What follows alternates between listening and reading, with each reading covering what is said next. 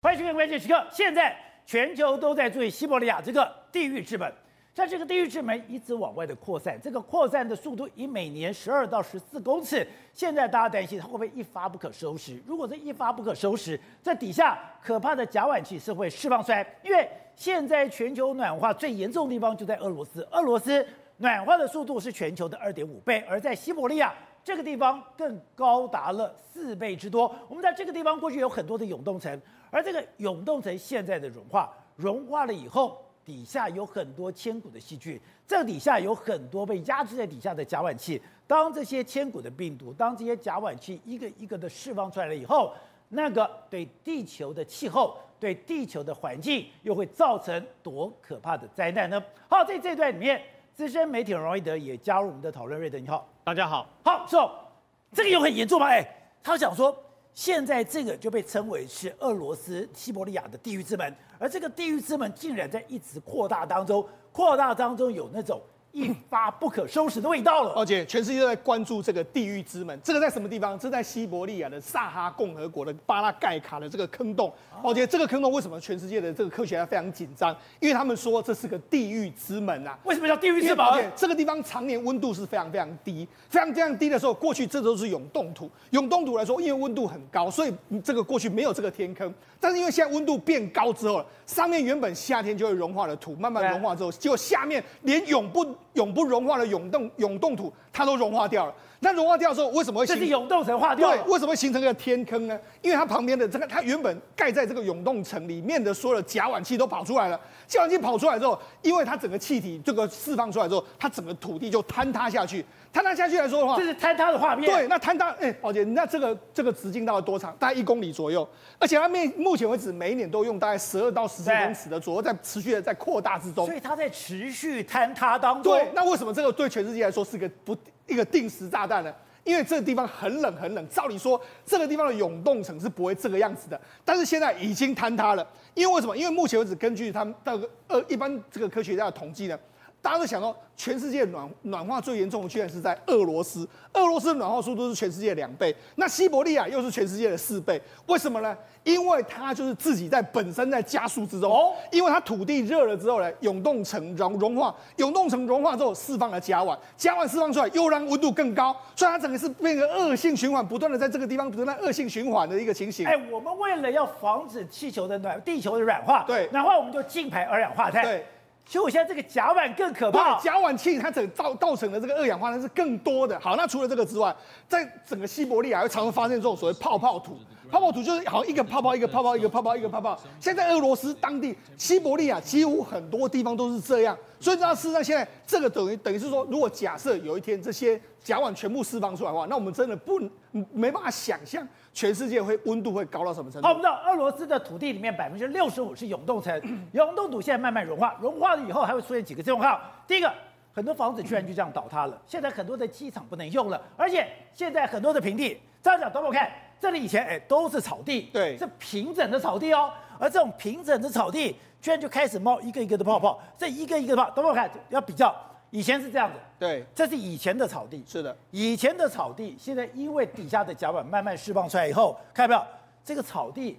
变成泡泡地了，对，没错。实际上过去的这个土地可能看起来就是这个样子，但是他们有时候夏天去踩还是会有一点点软软的，因为它有表层的这个永冻层，还有深先身底下下面的深层是不会有任何状况。但是这几年呢，陆陆续续都变成这个样子，因为什么？因为甲烷气在下面不断的累积，不断的累积之后，它就形成一个泡泡。你可以想嘛，气体一直不断的往上冒，一直不断，它还没有冒出来，所以就变变成是这样泡泡地的一个状况。然后它泡泡地你踩下去，因为它很多是气体，对，所以你踩下去的时候就觉得很软的感觉嘛。踩下去的时候就很像一个一个，这个是对，那怎么走路啊？对，没办法走路，所以他们当地人都形成非常非常严重的这个困扰。好，那我们就讲，事实上在他们当地有一个叫朱拉查、朱拉普查那个机场，这过去是跑道哦，对，你看跑到现在都变成是泡泡地，有没有？一颗一颗一颗一颗，全部都是泡泡地的这个状况。他们现在住在上面的人也不知道说，哎，我们到底能够住到哪一天的一个情形？哎，这样讲，如果是机场，如果是跑道，它经过夯实，哎，是我就算是经过夯实。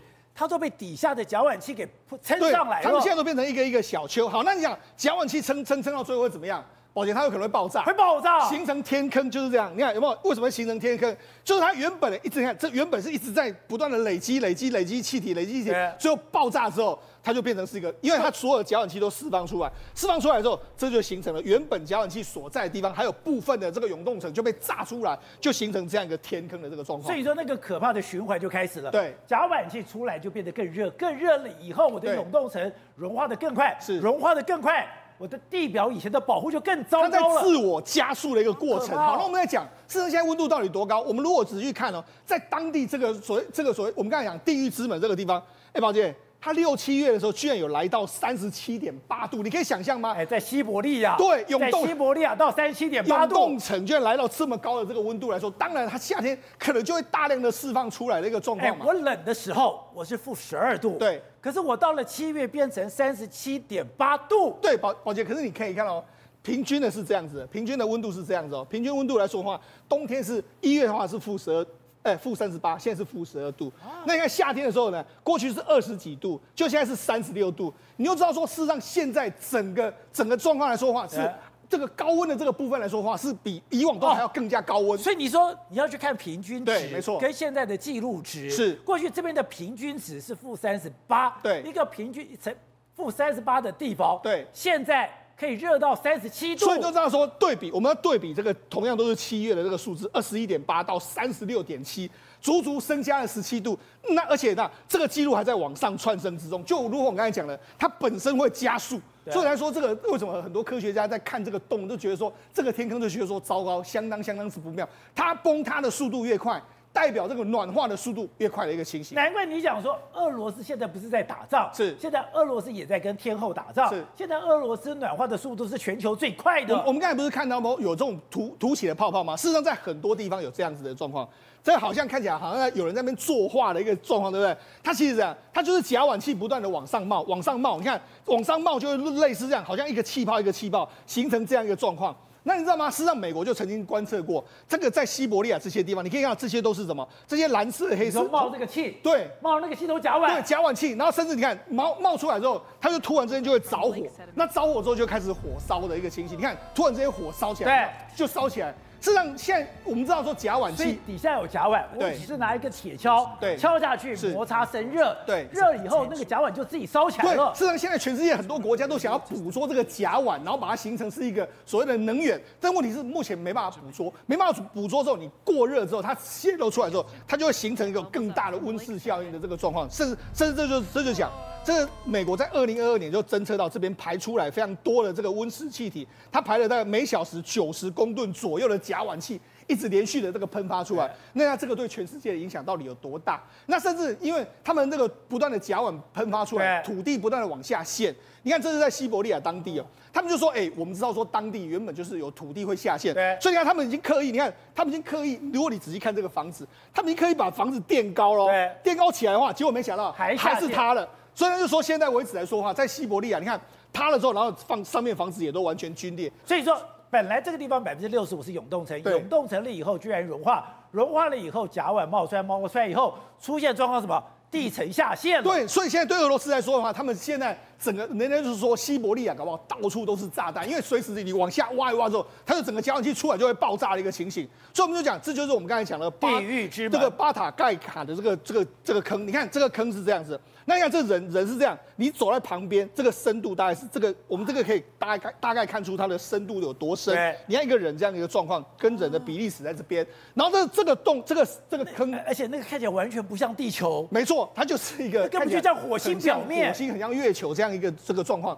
蛮荒蛮荒之地的这个状况。那它所在位置在这边，那我们可以看到说，妻子它这个整个速度是这样。这个在之前之之之前的时候是这个样子，一九九九，对，一九九九，然后到了两千零五年，然后两千零一十三年，一直到了二零二一年，然后一直到现在，它现在的速度越来越快，越来越大，所以很多人就很担心说，这个如果用这个所谓第一资本越来越大，那代表着说可能未来暖化速度会越来越加速的一个情形式。好，所以我们要。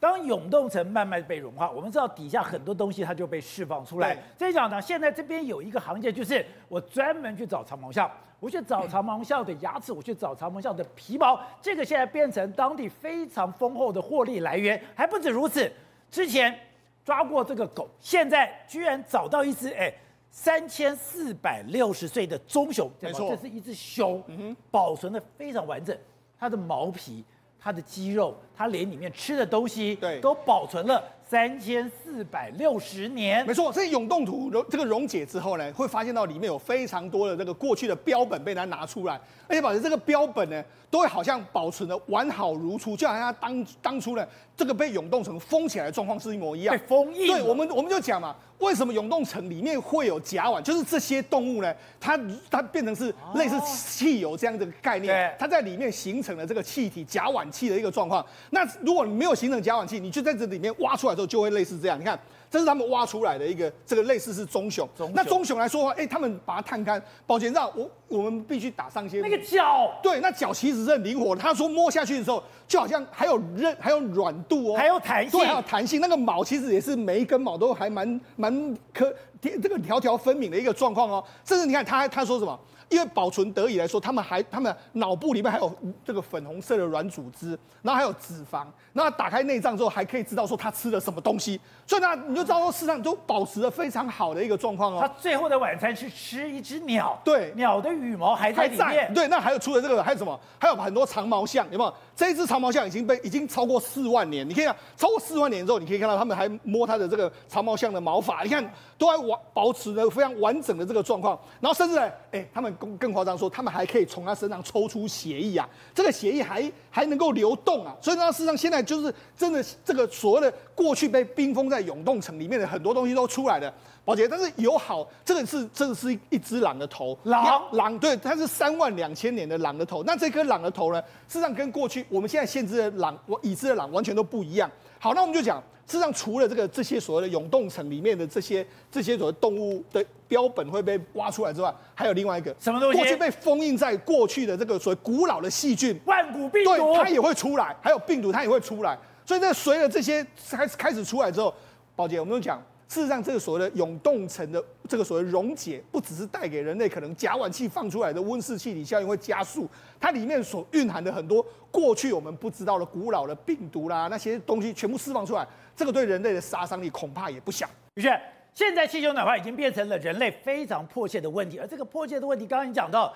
没有想到，现在在北极圈，也在在西伯利亚，现在融冰的速度，还有这个所谓永冻土融化的速度这么快，释放更多的甲烷，释放更多的甲烷。现在有多少？科学家讲，现在是二零二三年，再过七年，二零三零年，整个北极的夏季会出现一个无冰的夏天。是没有错，宝杰哥哦，现在北极不只是说天气越来越热，可能九月。会出现无冰的夏天，还会未来变成是兵家必争的一个热战场。为什么？来，各位，你先看到这个图片哦，这个它所呈现的一个动画是指说，在整个从一九八一年期间到未来可能二零三零年，北极整个冰的概况。各位，你可以看到，从原本的一片雪白越来越薄，越来越淡，而这是从所谓的北北地球整个角度往下饲养的。所以你看到各家周围的国家，最后这边会变成什么？哎。现在这是二零二二年，这从一九八一年到现在一直算的。现在二零二二年，刚刚讲的这个是九月，冰就一直在减少当中了。对，宝力哥，我们可以仔细看一下外面那个黄线指的是什么？代表说它从过去对比现在，它整个平均融冰的一个状况，可以看到已经大幅度的缩减。好，我们看到下一个动画，你就会更明白，这是从两千年到二零二二年，它所呈现在整个北极侦测到融冰的状况。你可以仔细看到。它逐渐的很像是才往左边的缝隙以及右边的缝隙不断的消融，不断的消减。白色是冰，对，白色越来越少，而且冰越来越少，越来越淡，它的密度也越来越稀疏。所以这个代表一个重要意涵，从二零二三零开始，很有可能在九月的时候，整个北极的区域，大家可以值得期待是完全不会有任何冰块产生。九月没有冰，对，所以它等于会产生一个战略性上的意义。只要那就可以来去自如了。对，它会变成一个关键至关重要的航道，而且从天然气也好，石油也好，都会成为一个新形态的一个运输路径。所以现在不只是俄罗斯积极的在争取说可能要盖新的港口，包括连北约的国家，对，其实相对也紧张。所以为什么现在要让瑞典、要芬兰，然后进到了北约？他不是说我要去对付俄罗斯，或就是把他是把就是为了北极，因为北极国家有八个，对，八个把芬兰跟瑞典加进来变成美国队，美国队以后，他们才要在这个地方对付两个国家，一个是中国，一个是俄罗斯。对，他们最主要的目标就是俄罗斯，而且他们有一个名称，瑞典跟芬兰加起来叫做什么？叫做北极联盟。来，我跟各位讲一个点就知道了。芬兰它的国土占北极的区域大概多少？百分之三十三。那瑞典则是百分之十五。所以对于他们来讲，北极这个战场至关重要。这个地方变成兵家必争之地，开始哎，我就要占占地盘。这边过去被封印住的这些港口。过去不能使用的港口，现在各个国家，特别是俄罗斯。全部启动了，对，保利哥，所以俄罗斯现在等于完全解放，因为到如果到二零五零年这个地方会常年久院无兵的话，它等会形成一个重要的战略地点嘛。所以俄罗斯现在过去有一个港哦，叫做季克西，那它现在特别把这个季克西当做一个发展项目。这个季克西，对，各位看到过去其实都是冰天雪地哦，但随着时间的变化，它开始海洋占据的时间越来越多。我从这个地图上给你看，你就知道了。哎，这个看不成。看起来不像北极耶，对，看起来不像北极，对不对？看起来很像是什么热带地区。我就举个例子，在二零一三年的时候，从地图上可以清楚的看到，它整个港口围绕的是什么？是冰天雪地哦，等于是说这个港口基本上是没有办法使用的。这个地点是在七月哦。好，等会我们看，过去这个港口刚刚讲的，这个全部都被冰封。结果这个港口被冰封之后，现在呢，哎，这个冰已经退到这里，这个港口。已经没有冰封住了，这个港口已经可以对外进出了。宝杰哥，对，而且我们刚才看到右边这个已经完全可以进出的港口是在什么时候？是在二零一八年呢。所以你难想象说，现在二零二三年恐怕它暖化的程度会更加的可怕。好，但除了这个所谓的迪克西之外，俄罗斯还不满足，它有一个地点叫做迪克森。迪克森在哪里？在于地球，大家讲地球的边界，在最北边、最北边的地方。原本过去俄罗斯曾经想要使用过这个港口，并且拿它做一个战略性目标，叫什么？叫做运输石油。哦，那这之所以重要在这里，但它动用了五千人，但后来发现实在太冷了，而且整天都在结冻，根本没有办法使用，所以最后只留下三百人。但就连这样一个计划都要重新拿来实施，他就把人弄回来了。对，所以你想想看，北约如果看到俄罗斯这个状况，当然会很紧张嘛。所以北约现在开始做了要什么样的动作？从瑞典也好，芬兰好，加入他现在把这个地方要打造成一个最大的石油码头，而且刚刚讲到这个迪克森之前，哎，这个地方完全都冰封的，现在这冰。也都融化了。对，因为过去它是在讲地球最北边的边境地带，但它现在打造这个石油港口，预计要打造两艘油轮以及三艘货轮，等于说未来它在战略以及经济绩效价值的目标上来讲会至关重要。好，难怪说这次瑞典跟芬兰说也要让它加入北约，北约也要讲说我是在欧陆大地，我要跟俄罗斯来竞争。可是事实上，今天芬兰、今天瑞典加进来，战场在哪里？战场在北极，而未来在这整个航线打通之后，这一块战场等于是会至关重要。而且现在最可怕的是，中国跟俄罗斯已经携手了，中国出人、出钱、出物资，然后呢，现在俄罗斯就出他的资源，现在他们已经在亚马尔港很多的地方。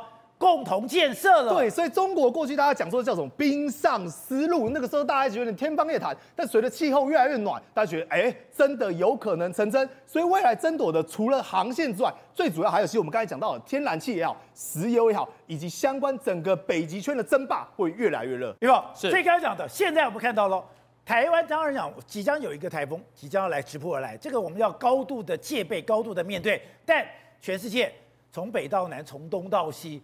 到处都有灾难。对，宝杰哥，现在全世界已经进入一个水深火热的状态了。在过去来讲的话，大家听到不丹会想到洪水吗？不会。全球最快乐的一个国家，最幸福的国家，对，最幸福的一个国家。可是你看这个画面哦，这个画面呢是在不丹的一个街头。在不丹，对，在不丹，它已经靠近山区。可是呢，最近接连下雨，它的马路上已经都变成洪水漫盖了。然后呢，把这个土石流倒下来之后呢，这些车子根本没地方躲。那整个冲刷下来之后呢，他们不只是车子被冲走，他们连房子。他们那时候的不能房子，它地基没有挖的太深，所以呢，房子也是整个都冲走。不是，他们从来没想到我会有土石流。对，我没有想到我这种天然灾难，所以它的建筑物完全不能阴影。对，都不能阴影。然后更可怕的一件事情说，说这个地方，宝杰哥，你看起来这是一个平地嘛，对不对？对。但其实它原本不是一个平地，它是一个水力发电站。水力发电站直接被冲走。这是水力发电站。对。刚刚那个洪水居然把一个水力发电站给冲垮了，直接冲垮了。所以呢，你看不出来有任何建筑物的一个痕迹，因为原本呢，这个水力发电站已经完全消失了。那这在不丹，然后临近的印度，印度来讲的话，其实最近在他们的北部省的几个城邦都有发生这种洪水堤防，对，整个轰下来的情况之下呢，不只是车子被冲走，最可怕的是他们的牛，他们在那当地是很在乎牛的，牛也是直接被冲走，而且呢，这个牛根本就无法逃难。那都是牛，对，都是牛。他们第一时间的时候呢，水还没有太大的时候，他们还想往旁边靠，全被冲走了。对，他们想要靠在一起，看能不能来抵挡这个洪水的力量，但是没办法，是整个全部连车带牛一起被冲走。那这个是在印度。好，我们来看一下摩洛哥。摩洛哥在过去来讲，摩洛哥在哪里？在非洲。非洲其实也是发生这一样的一个情况，他们发生了一个什么？发生特大洪水，所以呢，这个特大洪水也是整个车辆就被冲走了。所以在发生这种情况之下，你现在看到的不是河流，对，这是一个道路，这是一个巷子，这个道路跟巷子全部变成河流了。对，这在摩洛哥，摩洛哥在过去来讲也很少发生像这样子，因为你在北非，你根本没有想到说，哎，会好雨成灾，然后呢，整个冲垮。好，在加拿大这个地方也是非常可怕的，他们在一天之内，在这个地方呢，加拿大的新科克特省。一天之内下了多少雨？三个月的雨。他们说这是一个圣经比例，在过去来讲，一天下三个月。所以呢，他们整个轰炸下来之后，这个雨弹轰炸下来之后，根本连连逃都没有地方逃。那这个是在全球来讲都有这种极端的一个气候。所以我们刚才讲到的，刚刚讲的上海现在变成海上，现在中国刚刚讲的，它上之前不是被一个泰迪台风给肆虐吗？对。现在任何一个热带低气压，任何一个暴雨，都会变成可怕的灾难。好，我们先来看一下这个地方，在杭州。杭州来讲的话，富阳区这个地方，汽车在洪水中里面翻滚，因为他们说这个水冲下来之后呢，根本没有地方逃，外面的人都非常的着急，因为整个下来之后，你分不清楚河道是水道，你人只能尽量往高处去爬，因为所有的车子跟外面的摩托车、自动车全部都被冲走了，而且更可怕的一件事情是说呢，暴雨。灌到了住家里面了，他们根本没有地方可以去往上逃逃生的状况，因为水已经灌下来了。然后呢，我们另外来看这个地方呢，是在高架桥。高架桥最可怕的一件事情，说它变成了高架河。所以呢，我们看一下这个画面，这是高架桥，对，就跟上面淹水了。对，然后呢，这个拍摄视频的这个朋友讲说，那我到底是要怎么办？我到底是往前冲还是不往前冲？因为你看到，其实他们在状况。这这是桥面，对，这是桥面。他们最害怕的一件事情是说，它没有排水系统吗？对，其实照道理高架桥你看起来是平的，但其实不是，因为它要宣泄水，所以它会有一些弱水阀，它会有一些弱水头，所以呢，它应该是有角度的，它有一到三度的角度，水其实应该泄下去就好。他们比如说这个水来的太快太急了，所以呢，桥边两边都没办法。他们最怕的一件事情是说，如果水继续下，验验，如果验验出来了怎么办？那你车子是不是就从高架直接给摔了下去？所以呢，其实现在来讲的话，你看这个状况都是非常非常可怕的。甚至呢，我们还看这个地方，江苏有一个无锡的高铁站，它被淹了。因为江苏无锡高铁站为什么会有这个状况呢？它是属于高架的一个设计，它没有想到说呢，雨会让下到太多，让整个轨道整个满溢出来。所以呢，现在来讲的话，不只是淹人，连高铁都被淹了。然后呢，你现在也没办法来开车，所以所有的人就只能在那边苦苦的等待。对，我们知道。任何的铁路系统都是在地势比较高的地方，你就算是这个地势比较高的地方也淹水。对，宝杰哥你说对，因为这个地方其实它是属于高架的一个设计，它已经垫高了，它是高架的。对，它垫高了高架之后呢，水还是淹的太太呃水太快，然后淹进来之后就来不及宣泄，那根本就是人祸嘛。对，就代表你的品质太差嘛。不然你的高架桥，你的高铁怎么可能淹水？对，然后这个东西是高架桥，可是大家最在乎的一件事，北京故宫，大家不是想到一件事情吗？北京故宫不会淹水的，啊，是不会淹水的，啊。可是呢，最近的暴雨让淹了，而且淹的地方，相信很多的这个朋友都有慈宁宫都有感觉。皇后住的，皇后住的慈宁宫，在过去来讲的话，《甄嬛传》。的原型就是咕噜姆布斯，就是在慈宁宫。那这个慈宁宫呢，也发生了一个淹水，而且里面都是重要的文物。当时北京故宫曾经讲的，它是千年不会淹的。它在所有地方，它有这个所谓的防水的设施，有排水的设计。结果连故宫都淹水。故宫在经过明清朝代都没有淹水，然后呢，他们有一个设计是九龙吐珠，对，都已经涂完了，它的排水系统是全对最好的耶。对，那你想想看，慈宁宫皇后住的地方现在也发生了淹水，而且水也是现宣泄不掉，这个是在水深的情况之下。另外还有火热，好。英国人最喜欢去哪里玩？英国的英镑比较贵，所以他们去哪里？在希腊玩。他们没有想到说，在罗德斯岛，在很舒服的一个度假饭店，最近全部在逃难。这个是在罗德斯岛，对，西到罗德斯岛里面的一个消防队，他们在打火，因为有山火，然后呢，冲过去的时候，竟然发生爆燃，大家就只好往外逃。所以呢，消防队员都无法来把这火火势给扑灭的情况之下呢，整个罗德斯罗德斯岛全面。给烧了起来，然后呢，最可怕的是说有一群人，对，他等于说是整个中中部全部都火烧。对，最可怕的是有一群人，他们在这里河滨的高级度假饭店，他们认为说你山上有山火，我在河滨有没问题吧？我在河滨吧，全部都烧到了。所以呢，现在来讲的话，他们没有交通工具，他们必须要徒步走五个小时到北部的机场，然后呢，到机场才发现说。我走了五个小时，可是没有飞机飞来啊，所以呢，现在还要再等。所以现在来讲的话，他们没有想到十几天来的话，原本想要做的一个很高级的度假的一个旅行，现在全部变成一个逃难的战斗营。所以现在很多的生物都受不了了。对，我们来看一个图，这个图就是我们的地球号，北极、南极，我们待会再讲。中间这一段，这一段。红彤彤的，谁受得了？现在来讲的话，其实全球都出现了高温的一个记录了。你看到在花莲，我们有四十点七度；在新疆破纪录五十二点二度。然后呢，在中东地区的伊朗，体感温度六十六点七，六十六点七到底是什么概念？所以呢，现在来讲的话，在罗马尼亚这个地方，你看到整个海面因为高温的关系变成粉红色的。为什么会有粉红色的一个情形？就是因为。温度太高了，所以呢，红色的微生物，然后细菌繁殖之后呢，就变这样，呃，气味非常的难闻。好，另外来讲的话，这个企鹅，这个是什么企鹅？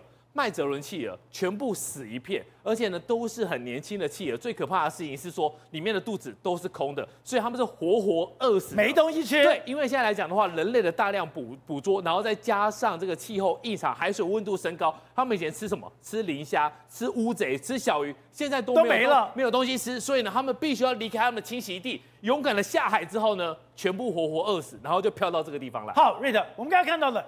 现在上海变成海上，现在居然在高架桥上都可能淹水，高铁都可能淹水。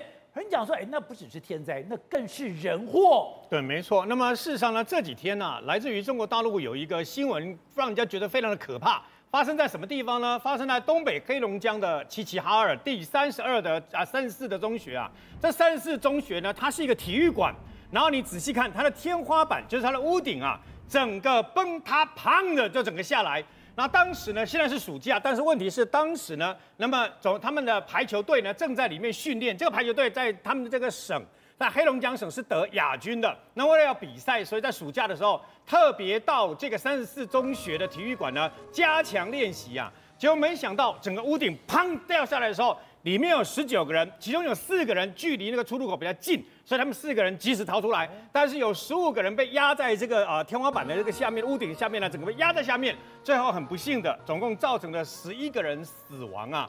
那么重点是怎么？重点是这是怎么造成的？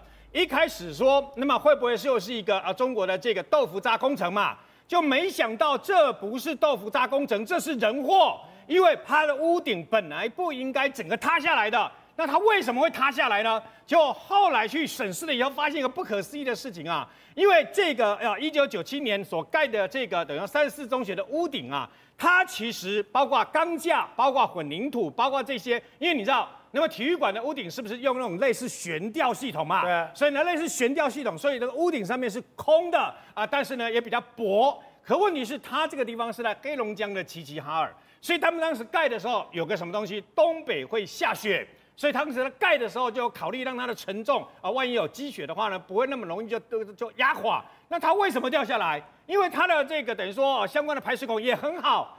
天哪，原来是他们在旁边有增加要盖这个所谓的附附加的这个楼层啊。工人把一千多袋的相关的珍珠岩的那个那个袋子呢，直接放在这个屋顶上，但没有办法承受的情况之下呢，砰的整个就掉下来。掉下来以后就压死了这十一个本来有可能成为他们这个呃黑龙江省排球队的明日之星啊。所以这个人祸是不可思议，怎么会发生这种事情？而且最可怕的是什么？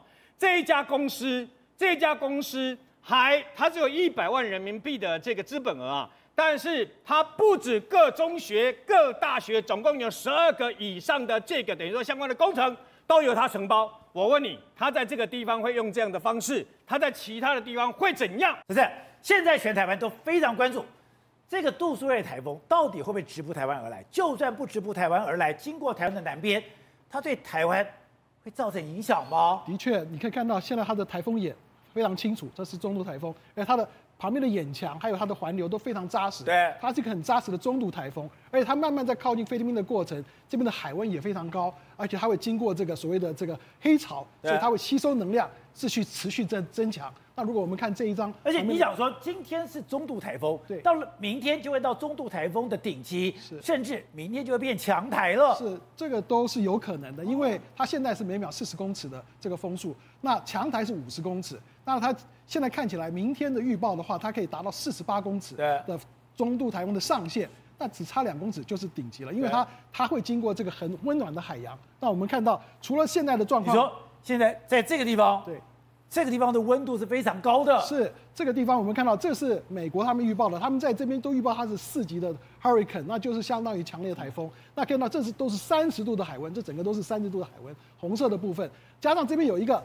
暖湿的从赤道上来的这个黑潮，所以说它在通过的时候会吸收更温暖的海水，让它持续的增强。好，那我们现在非常好奇是，现在这个路径，大举大家认为这个路径会怎么走呢？哎，我们看起来这个路径，因为太平洋高压它看起来比较强，可是它走的是所谓的七号路径。七号路七号路径的话，就是说从菲律宾的南边，然后。呃，从菲律宾东边，然后慢慢的沿着巴士海峡，然后转到台湾海峡这边，再往北边走，这个是他目前走的路径。那在过去有几个个案，我们看到的，不管是这个杰鲁德台风，或者是这个呃梅兰蒂台风，他们都是一个强烈台风，对，也是走这样的路径，也是大概也是可以看到这个状况啊。它这个是一个是杰鲁德一九一九八七年的，还有二零一六的梅兰蒂台风啊，他们都是。强烈台风，然后转成中度台风，而且都是接近台湾这边，然后上去，可以看到这个路径都一样。那他们在这个路径的这两个台风对台湾有造成灾害吗？是，他们的灾害非常严重。如果我们看一下这个杰鲁德台风的话，它是这个中台，它的半径也是差不多三百公里，大概同样的路径，可以看到在东部的地方还有南部的地方都有非常非常强的这个降雨啊，然后它的风速也很大，因为它是强烈台风，风速都超过这个呃每秒起码五十公尺以上的这个台风，所以说对我们的影响也是很大的。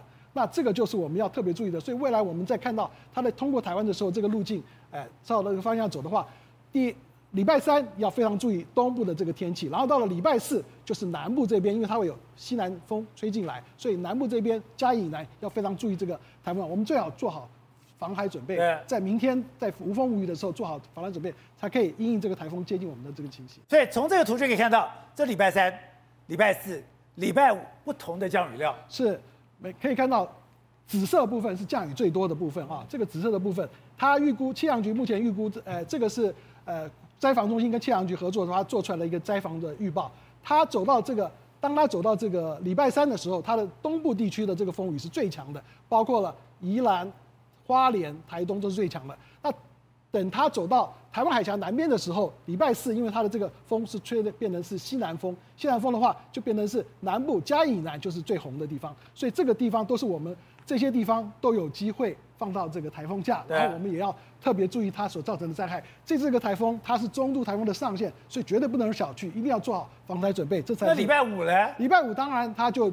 脱离它的暴风圈慢慢就开始脱离台湾地区了，可是它还会有一些西南风上来，所以在南部地区还是会有一些风雨，其他地方的风雨就会慢慢的减小，对，慢慢的减小。它进入大陆之后，那就慢慢的对我们的影响就会慢慢解除。好，那看起来中国非常紧张，因为刚刚讲到之前二零一六年的莫兰蒂台风就是这个路径，然后呢没有被中央山脉破坏，然后直接冲到了这个福建，冲到了福建，造成很大的一个灾害。的确。那个莫兰蒂台风它是直接进，因为它是个强台，那比这个台风它的强度更强，就没有碰到破坏，因为它走的都是海上的路径，然后进到这个大陆地区。现在这个台风看起来也是朝着金门的南边进去，那这样的话会到金门，对，金门南边，金门对它的这个这个台风的台风中心也靠得很近，所以金门也金门也要注意做好完全的准备，完全的防台，才不会风大雨大造成很大的结果。